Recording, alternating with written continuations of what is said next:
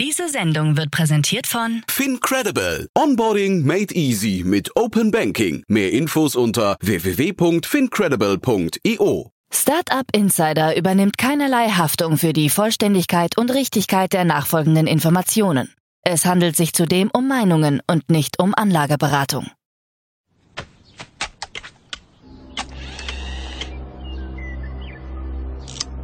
To infinity and beyond!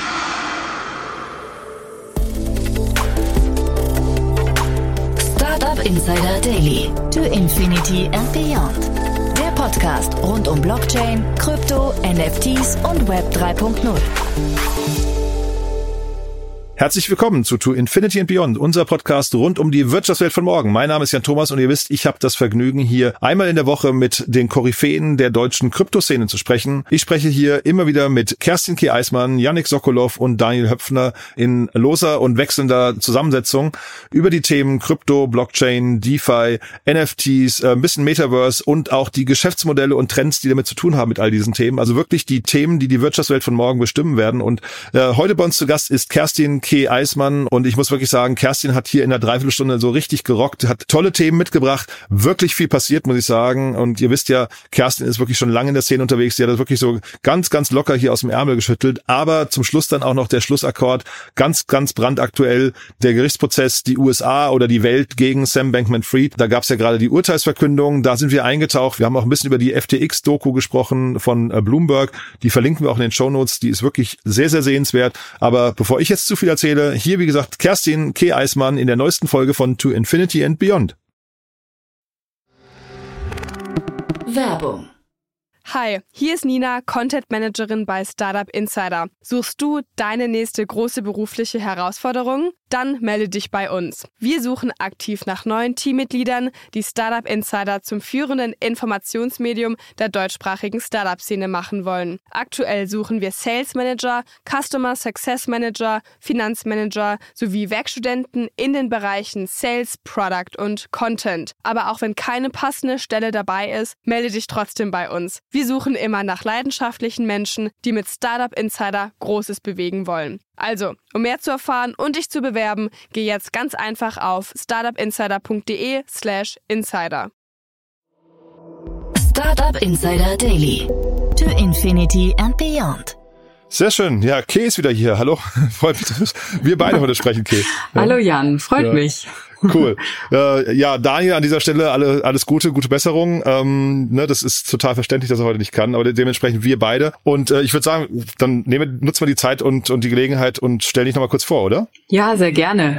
Äh, ja, mein Name ist ähm, Kerstin Eismann, aber alle nennen mich Kay. Ähm, ich arbeite für HV Capitalist, ein großer Early Stage und Later Stage Fund. Ähm, hier haben wir auch ein kleines separates Vehicle, ähm, über das wir Token Investments tätigen können im Web 3 Space. Äh, also auch hier der Aufruf an alle, an alle Gründer. Ähm, könnt ihr euch auch gerne äh, bei mir melden. Bin in zwei Wochen auch auf der Dev Connect in Istanbul am Start. Ähm, hier versuchen wir eigentlich in die Building Blocks der Automated Economy zu investieren und äh, ja, freuen uns hier immer auch über äh, neue Talente. Und jetzt freue ich mich natürlich insbesondere auch auf den Podcast mit dir. Jan. cool. Und diese Talente, gibt's da gerade bestimmte Themen, die so richtig heiß sind aus deiner Sicht? So, also wenn, wenn, wenn ihr euch Sachen anguckt, begeistert dich bestimmte Sachen? Also ähm, das Gebot der Stunde liegt dieses Jahr mal wieder, denke ich, in, ähm, in DeFi, also Decentralized Finance, Real World Assets, ähm, Intent-Based äh, Architecture, aber auch aber auch Gaming, also Applikationen auf der Protokollschicht. Ähm, also würde ich jetzt mal sagen, das sind so zwei, zwei, zwei hotte Topics, aber gerne auch äh, Deep Tech Infrastruktur, also so unten im Maschinenraum. Mhm. Und sag doch mal kurz was, äh, DevConnect, ich kenne die nicht. Äh, ich äh, vielleicht so als kleiner äh, Spoiler schon mal zur, zur letzten, zum letzten Thema von heute. Ich habe mir die FTX-Doku angeguckt von Bloomberg und äh, da hatten sie, ich, ich glaube, auf den Bahamas hatten sie so eine ganz wilde äh, Veranstaltung gezeigt. Das war total, also da hast du wirklich gedacht, alles, was Rang und Namen hat, äh, aber auch irgendwie so in der, in der Popwelt unterwegs ist und sowas, fährt da mit Ferraris rum, trinkt Champagner, tanzt auf irgendwelchen Tischen und sowas. Ist das heute immer noch so in Istanbul oder ist das dann, oder auch in also, Istanbul, ja? ja? Nee, also mit DevConnect hat das eigentlich sehr, sehr wenig zu tun. DevConnect ist ähm, die wiederkehrende größte, ähm, würde ich sagen, Developer Tech Konferenzwoche von Ethereum. Ähm, da gibt's aber ganz viele kleine, dezentral, also kleine, viele ähm, Side-Events äh, von verschiedenen großen Playern, sag ich mal, im, im Web3-Ökosystem. Aber man trifft da eher ganz, also man trifft da ganz viele Entwickler und es ist eher wahrscheinlich ein bisschen trockener und nüchterner, also kein Champagner, da fließt wahrscheinlich mal das ein oder andere Bier. Aha. Äh, aber nee, also, da muss ich dann leider ohne harmlos. Champagner die paar Tage äh, bestreiten. Cool. Über Sam Bankman-Fried und äh, die Doku reden wir ganz am Ende nochmal. Aber dann lass uns mal einsteigen. Du hast ja echt eine Reihe an Themen mitgebracht, ne? Ja, also ähm, wir starten am besten mal mit dem Kapitalmarkt, respektive wie verhält sich denn der Markt aktuell? Was sehen wir? Also wir sehen ähm, seit letzter Woche eigentlich auch einen bemerkenswerten Anstieg, gerade von also Anlageprodukten, börsennotierten Anlageprodukten ähm, äh, in, in Krypto, digitale Werte, also Kryptowährungen.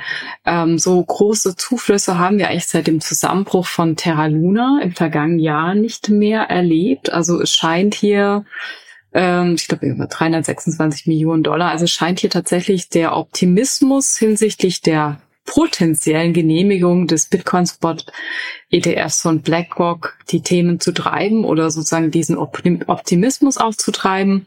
Und was hier auch wiederum ganz spannend ist, ähm, ist, dass die meisten Zuflüsse aus Kanada gekommen sind, mhm. gefolgt von Deutschland, der Schweiz, dann kommt erstmal lange nichts und dann reiht sich die USA ein und Asien.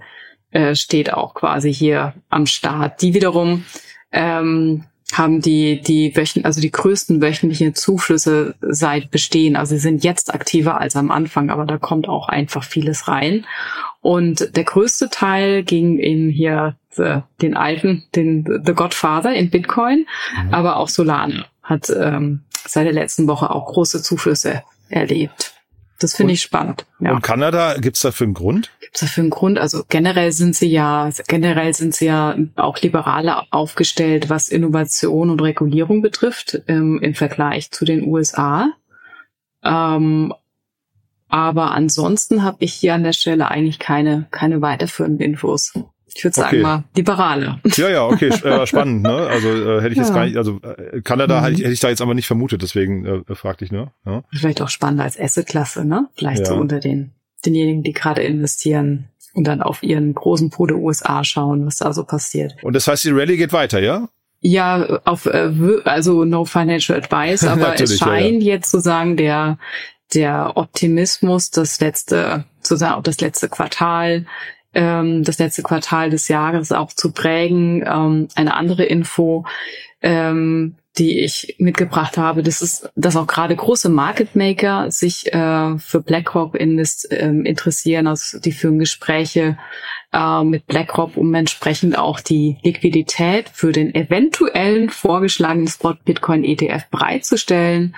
Das sind dann so große Handelsfirmen wie ähm, äh, Jump Trading, Hudson River Trading, Chain Street. Also da geht es ja immer darum, die Market Maker sind für die ETFs notwendig, um quasi die Liquidität bereitzustellen. Also wenn du Käufer und Verkäufer zusammenbringst, ähm, brauchst du eben diese, diese underlying Liquidität und hier gibt es große, äh, gibt es entsprechend die Gespräche und ähm, dann an auf einer anderen äh, News-Ebene sagte jetzt auch der CEO Larry Fink von BlackRock Anfang dieses Monats, es gab ja diese Rallye im Preis von Bitcoin. Vielleicht erinnerst du dich durch diese Falschmeldung auf, ja, auf ja, Twitter, natürlich. ne? Aber er sagte auch, das ist ein Beispiel für das aufgestaute Interesse an Krypto. Also auch eine Falschmeldung. Also er ist ja wahnsinnig gut in der, in dem Narrativ, Irre. sich jetzt für sich jetzt äh, auszulegen. Also das so ein bisschen am Rande äh, aus der Makroperspektive. Ähm, Bitcoin notiert heute bei 34.000 US-Dollar. Er hat ungefähr zwei Prozent äh, seit den letzten Tagen. Also er lag auch mal ganz kurz über 35, 35k. Also er, er steigt so leicht, äh, ja, steigt ein bisschen. Aber genug von genug vom Kapitalmarkt. Ich gehe jetzt weiter in noch ja, spannendere. Ich, ich will nur ganz kurz noch ein, ein äh, ich habe jetzt wie gesagt durch diesen durch diese Doku habe ich jetzt die ganze Zeit so Bilder vor Augen. Ne? Und ich kann jedem auch nur empfehlen, diese Doku sich anzugucken. Aber ein Punkt dort war auch eben, dass ähm, sehr sehr viele ähm, ehemalige Pokerspieler sich in der Kryptowelt tummeln. Ja, äh, also wahrscheinlich auch getummelt haben. Da das, das ist ja rückblickend dann über die letzten Jahre. Und wenn er jetzt sagt hier das aufgestaute Interesse, ich könnte mir auch vorstellen, dass dann vielleicht auch ein anderer eine andere Motivation noch zum Teil noch dahinter. Das also, ne, aber ich finde das Narrativ super. Ich, das muss man mal lernen, eine, eine Falschmeldung so zu, so umzudeuten. Ne? Gut, ne? Ja, ja also Wahnsinn. ja klar, klar. Also ich ich würde ich würde auch das komplett unterschreiben, dass sich im Kryptomarkt. Also natürlich geht es hier auch um eine Art von Gambling, aber geht mhm. es im Kapitalmarkt nicht überall also auch um das Wetten, die Wetten, ne, die ganzen Trader oder die dann auch Wetten auf steigende oder fallende Kurse setzen. Total. Ist ja alles im Prinzip so ein bisschen der Kick, das Gambling. Aber ja. ja. Ne? Mhm. Ich wollte es auch nicht verurteilen. Ich wollte nur sagen, dieses, ich finde das spannend, wie Larry Fink dann halt so ein Narrativ aufbaut. Das ist super. Also man muss mal gucken, wer seine PR-Agentur ist. Ne? Ja. ja. Cool. Gehen wir zum nächsten Thema, ne? Ja, jetzt kommt wieder ein spannendes äh, Thema, natürlich mal wieder Regulierung. Ähm, äh, hier gibt es Neuigkeiten aus äh, UK. Und zwar hat das äh, Finanzministerium jetzt ähm, einen endgültigen Vorschlag zur Regulierung von Kryptoassets auch ähm, präsentiert. Ähm, da geht es um eine Reihe von äh, Aktivitäten rund um Kryptoassets, wie man die besser regulieren kann, quasi in den Finanzdienstleistungskatalog aufnehmen kann äh, um detaillierte Standards und Offenlegungen. Also äh, da geht's. Ich finde, ich fand das vor ein paar Jahren Regulierung noch ganz äh, ganz schlimm, aber das bei mir, ich finde das eigentlich jetzt eher, dass den Reifegrad auch markiert. Ne? Also dass sich einige Jurisdictions hier wirklich ähm, viel Mühe geben, das äh, sozusagen auch zu integrieren, also in dem Fall das bestehende britische Marktgesetz. Und ähm, interessant ist hier auch, dass die Regulierung zum aktuellen Zeitpunkt den ganzen DeFi, also Decentralized Finance, noch nicht angeht, dass sie sagen, es ist in dieser Entwicklungsphase der Innovation noch zu früh, da Einzug reinzugehen. Ähm, aber alle, alles anderes wird jetzt aufgenommen und das finde ich an der Stelle einfach schon mal auch eine, eine spannende Meldung wert. Kann, kann, kannst du das ganz kurz erklären, warum DeFi da noch nicht drin ist? Also ist das, ist das für dich nachvollziehbar, dass, dass man das ausgeklammert hat?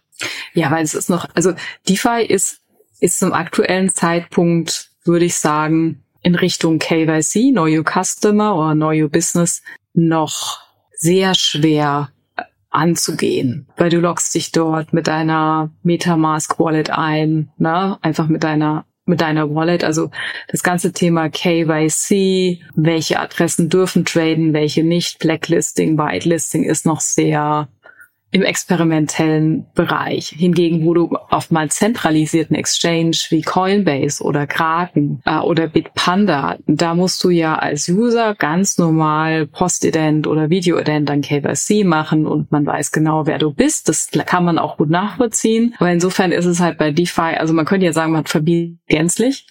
Mhm.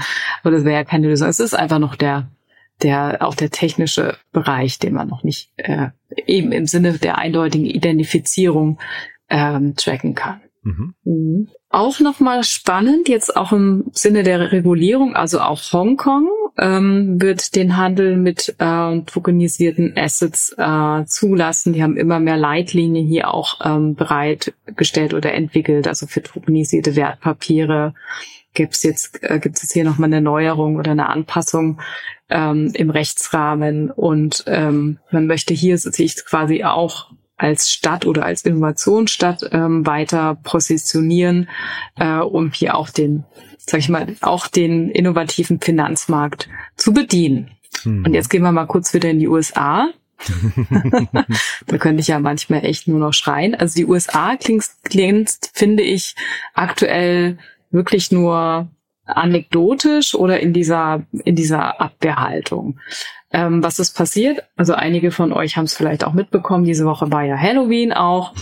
Und äh, Gary Gensler hat, äh, also der Vorsitzende der äh, US Securities and Exchange Commission, der hat quasi Halloween genutzt, um einen Tweet über Bitcoin abzulassen. Also und am gleichen Tag war auch der 15. Geburtstag von Bitcoin. Und ähm, er tweetete quasi einigermaßen humorvoll, also er machte sich so ein bisschen über den ähm, über den Entwickler von Bitcoin lustig, also Satoshi Nakamoto, den mysteriösen Schöpfer von Bitcoin. Äh, und er schrieb, äh, wenn Satoshi Nakamoto sich zu Halloween als Satoshi Nakamoto verkleidet hätte, würden wir das denn merken? Und im gleichen Atemzug machte er darauf aufmerksam, dass man eigentlich Kryptounternehmen ähm, besser regulieren soll. Ähm, das fand ich an der Stelle recht bemerkenswert. Also es geht ja immer so in die richtige, und es geht ja immer in das gleiche Thema ein, was er da so von sich gibt. Und ähm, man muss ja auch dazu sagen, dass seit Gary Gensler äh, an der an der Macht ist, hat er diese diese ganze regulatorische Absicht über Kryptounternehmen wirklich intensiviert und geht gegen prominente Unternehmen wie Coinbase vor. Ich habe es auch gelesen, PayPal, die haben so ein Stablecoin rausgebracht, die wurden jetzt auch mal wieder vorgeladen. Also es geht eigentlich immer nur in diese eine Richtung. Und auf der anderen Seite, äh, gerade am 15. Geburtstag von Bitcoin, äh, sollte man vielleicht auch mal drauf aufmerksam machen, was denn seitdem auch passiert ist, lieber Jan, falls es dich interessiert. Mm. Ich sehe schon, du fühlst dich persönlich angegriffen. Das merkt man schon.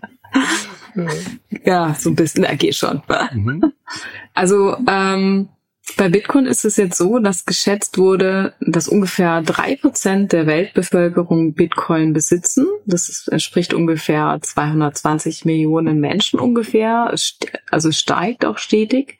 Und ähm, von dem ganzen Bitcoin-Netzwerk ausgehen, das ist ja sehr global dezentralisiert, besteht das mittlerweile aus 17.000 separaten Knotenpunkten, also die das ganze Netzwerk im Prinzip auch äh, betreiben. Es gibt mittlerweile auch schon über 100 verschiedene aktive Abspaltungen, also Hardforks, wo man versucht hat, das Bitcoin-Protokoll zu ändern oder neue Use Cases zu ermöglichen. Wir haben ab und zu auch über die NFTs gesprochen. Aber trotzdem bleibt eigentlich das ursprüngliche Bitcoin-Protokoll, so wie man es jetzt seit den 15 Jahren auch kennt, äh, weiterhin bestehen und ist auch an der Spitze, auch was die Marktkapitalisierung äh, äh, betrifft. Und ähm, vielleicht noch ein Satz auch in Richtung Energieverbrauch. Gibt es ja auch die, die ewige Diskussion, dass Bitcoin auch viel Energie verbraucht und das ist ja auch zu Recht ein Kritikpunkt.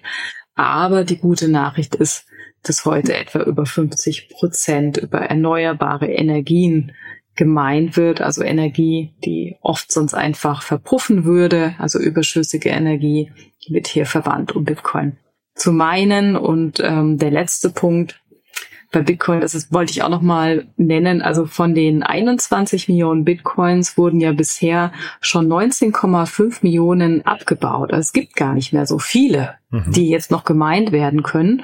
Und, das fand ich auch sehr spannend als Anekdote, geschätzte sechs Millionen Bitcoin ähm, sind unwiederbringlich verloren gegangen. Also die liegen auf irgendwelchen Wallets, da weiß man einfach nicht mehr das Passwort. Das ist ja auch wahnsinnig ärgerlich, ne? sechs Millionen. Ja. Also sechs Millionen okay. Bitcoin. Ja, ja, sechs ja, Millionen Bitcoin. Ja, ja, ja meine ich. Das ist ja, oh, das ist ja Boah, richtig. Das tut schon richtig, weh, ne? Ja, okay. Hm. Okay, wir hoffen aber, wir kennen niemanden, der vielleicht auch gar nicht weiß, dass er das Passwort verloren hat. Ja. Ich glaube irgendwie der Ripple CTO, das ging jetzt auch durch die Presse. Der Ripple CTO hätte auch das, den Zugang zu einer seiner größten Wallets verloren, irgendwas.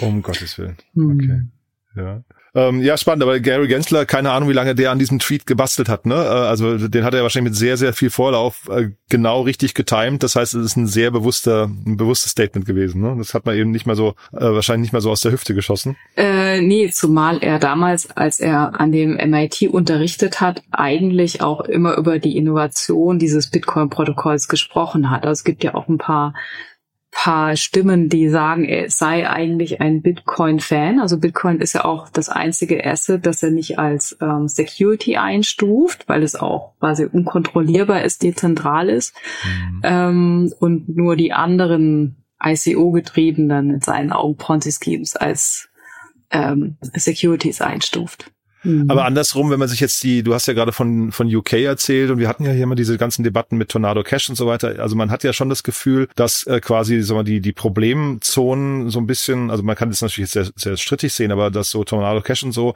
eher so Probleme sind, die werden gerade trockengelegt oder eliminiert. Zeitgleich hast du so Vorreiter wie UK, die dann irgendwie äh, möglicherweise Regulierung besser verstehen. Das heißt, da hat da so ein Gary Gensler vielleicht perspektivisch vielleicht so auf ein, zwei Jahresfrist auch gar mhm. keine Chance, als da einzuknicken, oder? Ja, also man könnte ihm sogar positiv unterstellen, dass er dazu beiträgt, dass andere Jurisdictions sich mehr um Regulierung bemühen, respektive, hm. dass sich auch Startups darum bemühen, immer mehr in diese Richtung zu gehen, KYC, Whitelisting, dass ich sehen kann, wer darf in meinem, wer darf über meine Trading-App handeln. Also ähm, da tut sich ja auch viel. Also als Antwort auf seine beständigen Klagen, dass er die Szene sagt, dann regulieren wir uns halt selber, ne, wenn es kein anderer tut. Oder wenn Jetzt ihr bist das du aber sehr gnädig mit ihm gerade, ja. Also cool.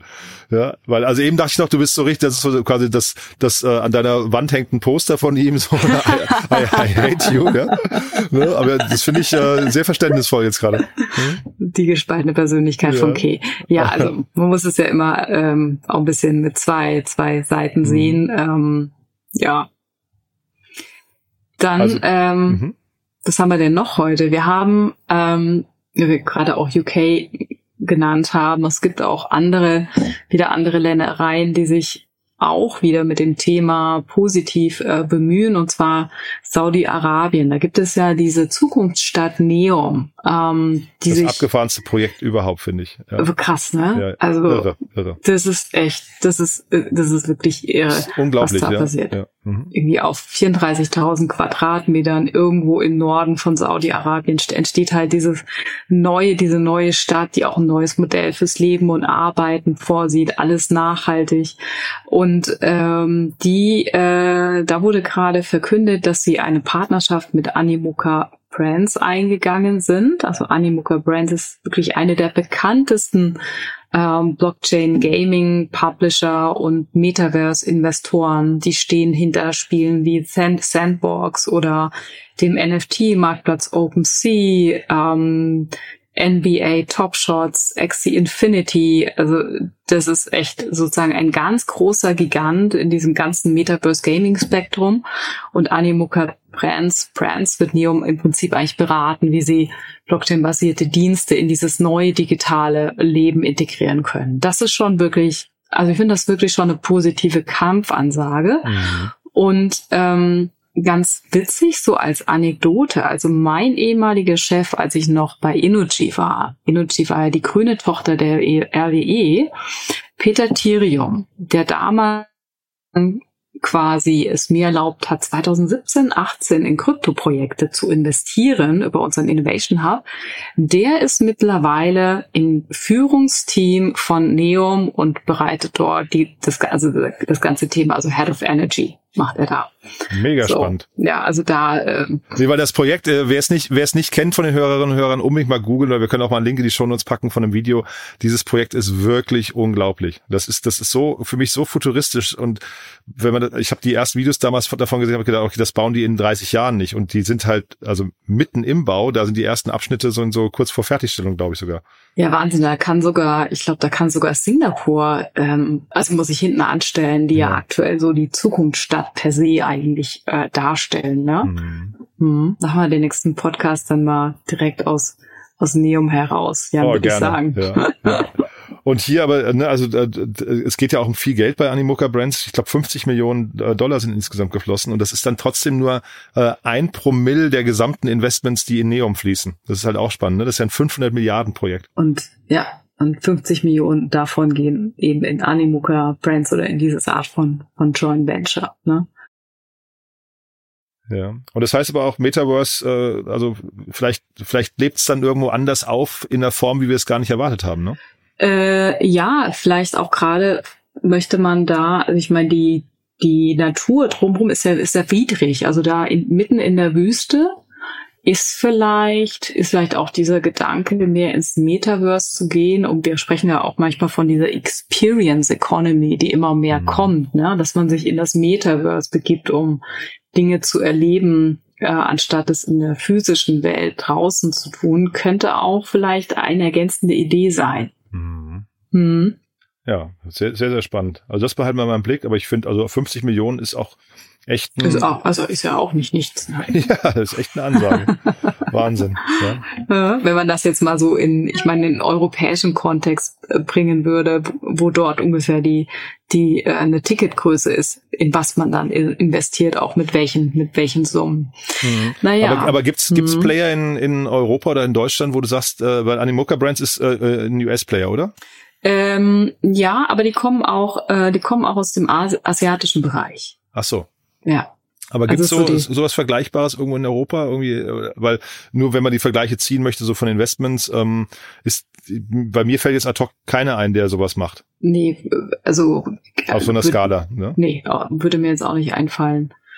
Also generell ist so ein bisschen zu beobachten, dass also jetzt gerade Animoca Brands mit Fokus auf Metaverse und Gaming, dass hier tatsächlich viel in Asien passiert. Ja, mhm. also ganz deutlich, das ist China, Indien, Thailand da, weil weil du dort auch durch den begrenzten, sag ich mal, Lebensraum, die Leute leben immer auf engster Fläche und eine Möglichkeit rauszugehen oder auch andere zu treffen, ist dann teilweise im, im Gaming-Bereich angesiedelt.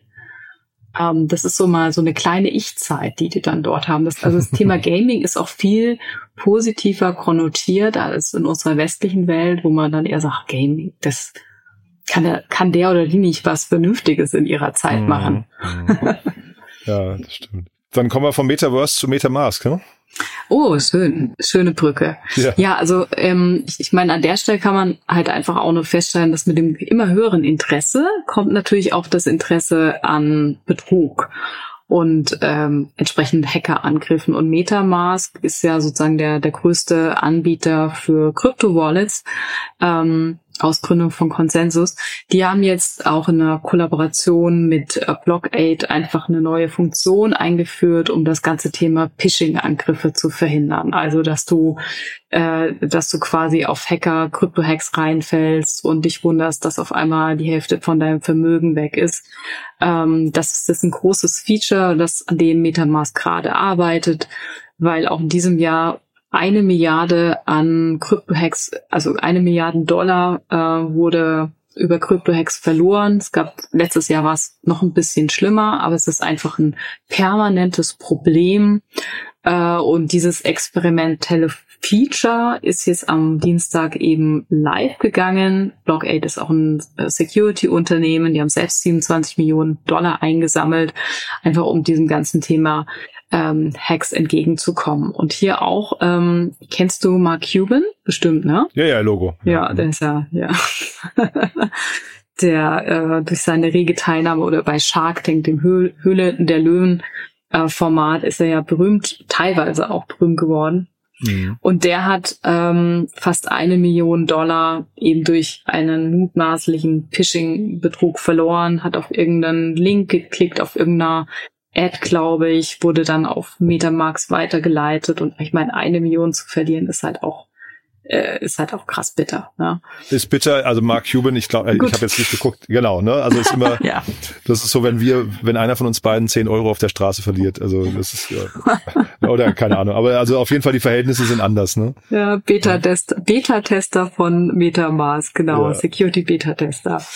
Mhm. Ja, ich guck mal Mark Cuban Vermögen, ob ich da was finde, aber ähm, hier 5,2 Milliarden Dollar erscheint hier gerade. Also das ist ein anderes, also dass dem das überhaupt aufgefallen ist, dass er auf diesen Link geklickt hat und die Million weg ist. Ja. naja. Ja. ja. lustig. Ähm, ja, dann gibt's noch eine, dann gibt's noch eine, eine News, ähm, die ich euch äh, mitbringen, mitbringen wollte in Richtung Celestia. Also Celestia, mhm. das ist dieses wahnsinnige große Projekt, das man vielleicht an alle, die sich erinnern können, auch als ähm, der ICO von Polkadot vor ein paar Jahren promotet wurde und viele investieren wollten. Also dieses Projekt, Celestia ist von der Wahrnehmung in Krypto ähnlich prominent diskutiert worden. Ähm, und dieses Projekt, also das Mainland, ist am Dienstag endlich live gegangen. Das heißt, der Token ähm, konnte getradet werden. Das ging dann los auf Binance äh, und alle alle Medienhäuser haben drüber gesprochen. Ähm, und äh, jetzt kann man einfach nur ein bisschen beobachten, auch wie sich, wie sich der Preis, Preis entwickelt. Aber All Eyes und Celestia, ähm, vielleicht auch noch ein paar Sätze zum Produkt. Also, ich sag mal, im Gegensatz zu eher monolithischen Blockchains wie ähm, Ethereum oder Solana, wo du wirklich im Tech-Stack eigentlich alles miteinander verklebt hast. Ne? Das ist alles Execution, Data Layer, ähm, Konsensus ist da quasi zusammengepackt, geklebt. Ähm, zielt Celestra, Celestia darauf ab, ein modulares Netzwerk zu sein. Also kannst dann als ähm, Blockchain-App-Entwickler eigentlich entscheiden, ähm, welche Funktionen du von Celestia nutzen willst. Es ist alles wie über eine API viel, viel besser äh, isoliert und ähm, hast hier einfach als Entwickler eine, eine größere Freiheit zu sagen, ich möchte jetzt aber nur den, den Data Layer zum Beispiel anzapfen und nicht das kom komplette System. Also von daher spricht man auch bei Celestia oft darüber so als äh, the next big technological thing in, in Web 3. Mhm. Und vielleicht an der Stelle auch noch äh, zu erwähnen, dass Celestia selbst letztes Jahr in einer Finanzierungsrunde ähm, von Bain Capital und Polychain wurde das angeführt, irgendwie 55 Millionen Dollar eingesammelt hat zu einer Bewertung von läppischen einer Milliarde. Dollar. und da gab es noch nichts, ne? Also da gab es noch gar kein, gar keine Traction. Mal gucken. Mal also gucken. Also das ja. sollte man auf jeden Fall einfach mal beobachten. Auch in Sachen Bewertung und jetzt Anwendung passiert da wirklich viel auf diesem neuen Layer. Aber der Start ist erstmal geglückt. Also das klingt ja so, als hätte es nach vorne raus sehr viel Potenzial, ne? Also als könnte es wirklich ein großer Player werden. Durchaus, also durchaus. Das sind auch, denke ich, die, die Buchmacher, also eher in Richtung, in Richtung nach oben äh, eingestellt. Hm. Hm. Spannend, ja. Buchmacher, das klingt so ein bisschen nach, da sind wir schon in der Gambling-Welt, ne? Dann lass uns mal zum finalen Schlussakkord kommen. Da gab es so richtig schöne News diese Woche. Oder also äh, je nachdem, wie man drauf guckt, traurige News vielleicht auch, ja. Ich finde, du hast heute echt die besten Brücken, Jan. Du baust ja, echt schön. coole Brücken heute. Also ja. die Gambling-Brücke führt uns jetzt eigentlich zu dem populärsten Finanzprozess äh, seit äh, seit ähm, Bernie, äh, also seit Madoff, Bernie Madoff oder Wall, Wolf of Wall Street. Ja. Es kann natürlich nur um, um eine Person gehen, um Sam Bankman-Fried. Und zwar endete also Sam Bankman-Fried, um es schon mal vorwegzunehmen, wurde in allen Anlage, Anklagepunkten für schuldig befunden. Das ist, das ist erstmal ganz schön bitter, aber zu Recht. Also der die Zeugenaussage ähm, von ihm selbst endete äh, also diesen Dienstag und damit schloss sich eigentlich auch so der beweisführende Teil seines Prozesses. Also die Woche war wirklich sehr spannend. Das war so ein bisschen wie gute Zeiten, schlechte Zeiten. Jeden Tag gab's neue News. Und am Mittwoch ähm, erhielten dann sowohl die Staatsanwaltschaft als auch die Verteidigung quasi ihr Schlussplädoyer und die Geschworenen haben dann gestern ihr letztes, also ihr Urteil gefällt. Äh, und äh, dann war das auch noch ganz äh, interessant. Also ähm, SBF ist wirklich das Risiko sogar eingegangen, dass er drei Tage lang gegen Ende des Prozesses quasi sich selbst verteidigt hat mhm. oder selbst ausgesagt hat in einem sehr aggressiven Kreuzverkehr ähm, aber er hat auch hier wieder auf direkte Antworten vermieden. Er konnte sich an vieles nichts mehr erinnern. Ähm, er hat auch ausgesagt, dass er ein paar Fehler gemacht habe. Also er hat es vergessen, ein Risikomanagement-Team einzustellen bei einer Börse. Ups. Und äh, er habe gar keine Kundengelder gestohlen. Und nach dieser ganzen Dramaturgie, also die Geschworenen äh, in allen Anklagepunkten, darunter Betrug und Geldwäsche etc. BP wurde er für schuldig befunden und ähm, jetzt ist es also jetzt ist es so am 24. genau nächstes Jahr müssen wir uns mal den Wecker stellen, ja am 28. März 2024 ähm, erfolgt dann also gibt es nochmal den den abschließenden Gerichtstermin ähm, da wird dann wirklich gesagt, okay, für wie viele Jahre und in welchem Gefängnis äh, abschließend, wo er dann äh, wahrscheinlich, also ich habe gelesen, 122 Jahre Haftstraße, Haftstraße könnte ihm blühen, aber es ist, äh, es riecht nach lebenslänglich. Ja, und mit diesem Urteil reiht er sich quasi ein, das hatte ich schon am Anfang so ein bisschen ja angemerkt, äh, neben so Persönlichkeiten wie Bernie Madoff äh, und John Balfour, das war der Wolf of Wall Street Betrüger, die alle wegen ganz schwerer US-Finanzverbrechen ähm, in die Historie eingegangen sind. Das ist vielleicht so, vielleicht ist er auch einfach so ein Typ, der so noch berühmter werden wollte. Ich weiß gar nicht, ob das noch geht. Und ähm, innerhalb dieses ganzen Prozesses wurde ihm ja vorgeworfen, einen wirklich langanhaltenden Betrug orchestriert zu haben. Also er hat ähm, über 10 Milliarden Dollar von seinen Kunden ähm, indirekt gestohlen, hat sie dann eingesetzt, um Immobilien zu kaufen und um sein, ähm, seine Kryptohandelsfirma Alameda Research zu unterstützen, die ja ihm zu 90 Prozent gehörte.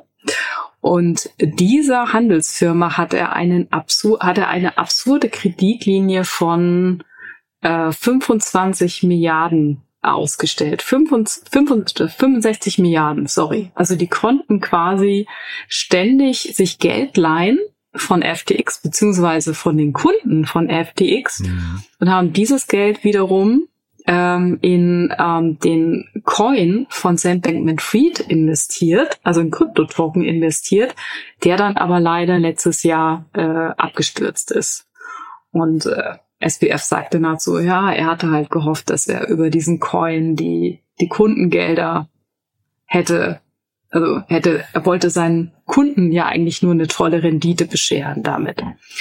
Also er, ähm, er hat alles abgestritten. Er sagt, er sei nicht schuldig, ähm, aber drei seiner engsten Vertrauten, also seine engsten Mitarbeiter, darunter auch seine mögliche Ex-Freundin, die Caroline Allison, war der CEO von Alameda, Gary Wang war der Mitbegründer von FTX und Nisha Ching, Leiter der technischen Abteilung. Die haben sich alle für schuldig selbst bekannt und haben entsprechend auch mit der Staatsanwalt kooperiert und ähm, natürlich auch in der Hoffnung, Hoffnung auf mildere Strafen. Aber somit geht eigentlich ein Kapitel, müssen wir uns ein neues Thema suchen, ein Kapitel mit äh, Sam Bankman-Fried zu Ende. Also jetzt ist erstmal sozusagen erstmal Schicht im Schacht. Ähm, der Prozess ist beendet worden. Jetzt gucken wir mal, äh, gucken wir mal, wie sich Hollywood weiter an diesem Case äh, abarbeitet. Mhm. Also ja, schon schon irre, ne? Ich habe wie gesagt diese Bloomberg-Doku mir angeguckt, kann ich auch jedem nur empfehlen. Das ist dann schon ganz spannend. Sie haben sehr viele ähm, äh, sehr viele Interviewpartner vors Mikrofon bekommen, ähm, vers verschiedene Weggefährten. Und äh, unter anderem, weil du das Alameda Research gerade ansprichst, eine hat dann irgendwie gesagt, na ja, das ist halt so, als würdest du ähm, äh, im Casino sitzen und gegen den Casinobesitzer äh, ähm, äh, quasi, ich weiß nicht, Poker spielen oder sowas, weil du halt quasi, äh, also Sam Bankman-Fried hat halt so eine Doppelrolle gehabt. Ne? Sie haben das System mhm. von innen gesehen und haben halt mitgespielt. Und alleine das ist schon so verwerflich gewesen aus moralischer Sicht. Ne? Ähm, also wenn man es jetzt so rückblickend, das war vielleicht damals auch faszinierend und clever, aber eigentlich ist das schon ein bisschen pervers, muss man fast sagen. Ja. Ja, total, wie sie sich auch so alle gegenseitig so ein bisschen ausgehebelt haben am Ende des Tages, ne? So eigentlich wissend, aber doch nicht und ähm, in der Hoffnung, also man hat einfach so, glaube ich, das Gefühl gehabt, man könnte sich gegen die Regeln stellen. Hm. Mhm. Und der wurde halt irgendwie jetzt, äh, ne, der, also, der hat sich ja selbst, ich glaube, wurde genannt ein Posterboy, ne, von von der Kryptoszene, weil er sich halt selbst als Personenmarke inszeniert hat. Also man hat ja die FTX-Marke, die hat irgendwie so ein Lala-Logo gehabt, würde ich sagen. Das war jetzt nicht besonders äh, spektakulär, sondern es war eigentlich immer um so der Personenkult um, um ihn herum, ne? Und dann wurde er irgendwie mal gefragt, weil der sieht ja so drollig aus, ne? Das ist ja so ein, so ein Typ, der, der da irgendwie, der lässt sich ja inszenieren, schläft da auf so irgendwelchen, weiß nicht, äh, äh, wie heißen die hier, diese Couchsäcke und sowas, ne? Mitten im Büro in Shorts und ist, ist irgendwie beleibt ja. und, und irgendwie, keine Ahnung, sieht ungewaschen aus und sowas. Also der sieht so aus wie so ein netter Nerd irgendwie, muss man sagen. Ja. Ähm, und da wurde halt irgendwie gefragt, ob er nicht mal zum Friseur gehen möchte. Und da hat er irgendwie gesagt, das hatte ich mir aufgeschrieben, I don't think it would be a good financial idea for me to get a haircut. Und das finde ich halt so ein Satz, weißt du? ähm, ja, also da, das heißt, der wusste genau, wie er wirkt, ja, äh, und hat dieses diese Wirkung halt wahrscheinlich benutzt, um Leute so ein bisschen eben auch, ähm, was nicht, für sich einzunehmen. Das finde ich schon spannend. Ja, also von seinem, äh, auch von seiner ganzen Persönlichkeit, ähm, genau, äh, dass dieses so ein bisschen Welpenhafte, ne? Ähm, genau. Durch dieses unordentliche Lockenpracht und so, das signalisierte einem ja, was, was will der junge Mann einem schon Böses, der da äh, auch überhaupt keinen Wert legt auf irgendwie Geschäftskleidung oder äh, wir hatten auch mal eine Folge, kann ich mich noch erinnern, Jan, mit Daniel, glaube ich, wo wir darüber gesprichtet hatten, dass er so sparsam sei, dass er eben in seinem Büro übernachten würde. Ja, ja. Ja. Der, der zeigt, genau, der, der zeigt dann auch sein Auto, das ist dann so ein Toyota Corolla, aber dann zeitgleich hat er halt irgendwie, dann gibt's einen, einen, einen Cut und dann das, die nächste Szene ist, wie sie dann halt auf den Bahamas sind und dann irgendwie mhm. eine 30 Millionen äh, äh, Penthouse-Apartment äh, besetzt haben. Also da sind dann halt auch so ein paar, äh, ich würde sagen, ähm, Inkonsistenzen in der Geschichte, ne, irgendwie. Äh, und du siehst den, also du, wie gesagt, diese Doku zeigt halt so, das ist jetzt nicht viel Neues dabei, aber sie zeigt halt so im Schnelldurchlauf nochmal diese ganze FTX-Bubble, äh, die sie da aufgebaut haben, mit weiß ich, Fernsehspots, äh, hier Super Bowl, äh, Musikfestivals, Arenen, die gesponsert wurden, Giselle Bündchen und mhm. Lewis Hamilton, Tom, Tom, Brady und sowas. Also du, du siehst so am Stück halt einfach nur maximale Prominenz. Und da hatte ich ja vorhin schon kurz diese, ich glaube, Crypto Bahamas hieß diese Konferenz wo dann halt irgendwie Tony Blair und äh, Bill Clinton eingeflogen wurden, ne? so als Ach, wahrscheinlich mh. hochbezahltes, mhm. also drumherum, wie gesagt, ganz viele siehst du den Leuten auch an, so Neureiche, die halt dann irgendwie so mit zum ersten Mal Champagner baden und so. Ähm, und dann siehst du ihn auf der Bühne, wie er halt Bill Clinton interviewt und der ist so zappelig und so nervös, dass Bill ihm irgendwann die, die Hand auf die Schulter, hey, es ist gut, ne? Weil der, der ist die ganze Zeit am Zittern. Das ist total mhm. irre. Ähm, also es ist schon eine bizarre Persönlichkeit, muss ich sagen. Ich äh, kann nicht sagen, ob der jetzt zu Recht verurteilt wurde, aber da, da sind schon ein paar Anzeichen, wo man sagt, hm, also der sollte jetzt auch kein Unternehmen führen und, und viele Kundengelder verwalten. Ja.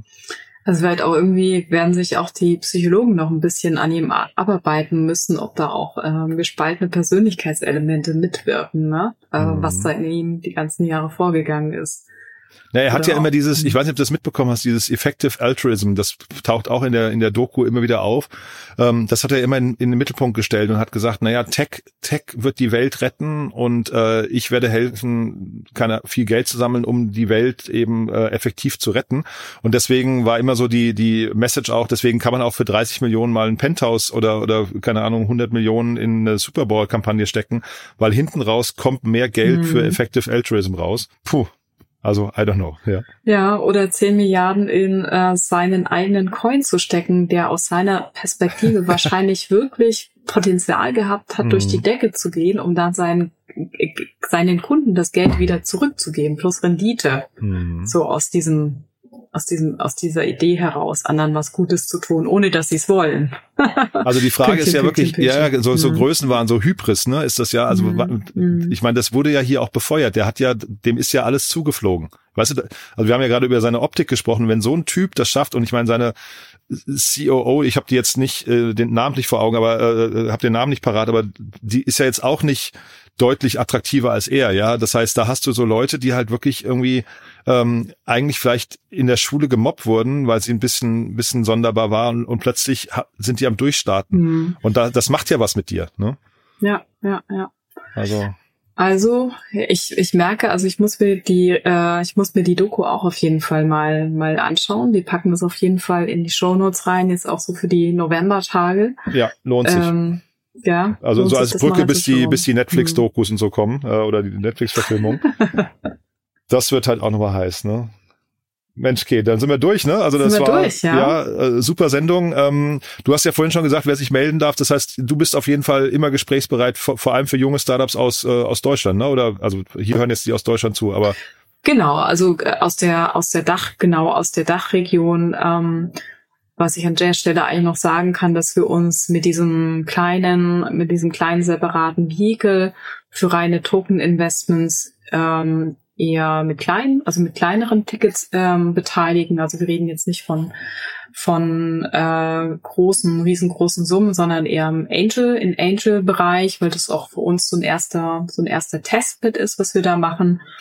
Ähm, genau, also entweder über LinkedIn anschreiben, über, über Twitter, Original Cat, da könnt ihr mich da auch finden. oder einfach mal auf, äh, vielleicht sind auch einige äh, von euch auf der DevConnect. Da machen wir am 17.11. einen Security Brunch oder einen Security Breakfast gemeinsam mit ähm, Noses Safe und Heads Finance. Vielleicht trifft man sich auch da. Aber genau, freue mich immer auf neue Gründer und Gründerinnen. Super. Dann da viel Spaß und äh, bis zum nächsten Mal hier im Podcast. Ja, danke schön, Jan. Schönes, Schönes Wochenende. Wochenende dir auch. Tschüss. Genau. Ciao. Ciao. Werbung. Hi, hier ist Paul, Product Manager bei Startup Insider. Willst du wissen, welche Startups aus Hamburg, Mannheim oder vielleicht auch Bielefeld sich mit künstlicher Intelligenz beschäftigen? Oder wie zum Beispiel das Portfolio von Earlybird oder HV Capital aussieht? Entdecke all das und noch viel mehr auf unserer Plattform. Kostenlos und ohne Begrenzungen. Unsere Datenbank umfasst über 20.000 Profile aller relevanten Startups, Investoren und Personen, die darauf warten, von dir entdeckt zu werden. Also, wenn ich dein Interesse geweckt habe, schau einfach mal auf unserer Plattform vorbei unter startupinsider.de/slash insider. Startup Insider Daily to Infinity and Beyond. Der Expertendialog mit Daniel Höpfner und Kerstin Eismann rund ums Thema Krypto, Blockchain und Web 3.0. Ja, das war Kerstin K. Eismann und das war die neueste Folge von To Infinity and Beyond. War super, ne? Hat mir großen Spaß gemacht. Trauriger Schlussakkord für Sam Bankman-Fried. Ähm, wir bleiben da trotzdem dran, auch wenn Kay gerade gesagt hat, wir werden uns wahrscheinlich ein neues äh, Schwerpunktthema suchen müssen. Äh, aber mal gucken. Ich kann mir irgendwie noch nicht vorstellen, dass es das gewesen ist, aber vielleicht irre ich mich auch. Auf jeden Fall äh, spannende Folge, muss ich sagen. Und deswegen auch die Bitte natürlich, wenn es euch gefallen hat, gerne weiterempfehlen im Freundes- oder Bekanntenkreis. Vielleicht kennt ihr jemanden, der oder die sich für die ja, Wirtschaftswelt von morgen interessieren, für diese ganzen Themen, die wir hier besprechen, also Krypto, Blockchain, Metaverse, DeFi, NFTs und so weiter und so fort. Und der oder die sich das von tollen Leuten erklären lassen wollen. Ich glaube, dann ist das hier eine wundervolle Folge und auch eine wundervolle Reihe. Deswegen gerne weiterempfehlen und auch gerne auf LinkedIn kommentieren oder teilen. Dann dafür schon mal im Voraus Vielen Dank an euch. Und ansonsten euch ein tolles Wochenende. Morgen wie immer unser Startup Insider Media Talk eine tolle Folge. Also apropos LinkedIn, wenn euch LinkedIn Marketing interessiert, solltet ihr morgen auf jeden Fall reinhören, denn da haben wir wirklich einen Experten zu Gast morgen. Und am Sonntag dann wie immer Startup Insider Read Only, unser Bücherpodcast, wo meine wundervolle Kollegin Annalena Kümpel immer Autorinnen und Autoren einlädt, die Bücher vorstellen, die sich an die Startup-Szene richten. Auch ein ganz, ganz tolles Format, kann ich euch wirklich nur empfehlen. Passt hervorragend zu den kalten Tagen, also zu dem langen Frühstück im Bett oder zum nachmittäglichen Spaziergang durch den Park. Also in beiden Fällen, glaube ich, eine tolle Untermalung. Also unbedingt reinhören, es lohnt sich. Das war's von meiner Seite aus. Wie gesagt, ein tolles Wochenende. Vielleicht hören wir uns morgen nochmal oder ansonsten bis Montag. Alles Gute. Ciao, ciao.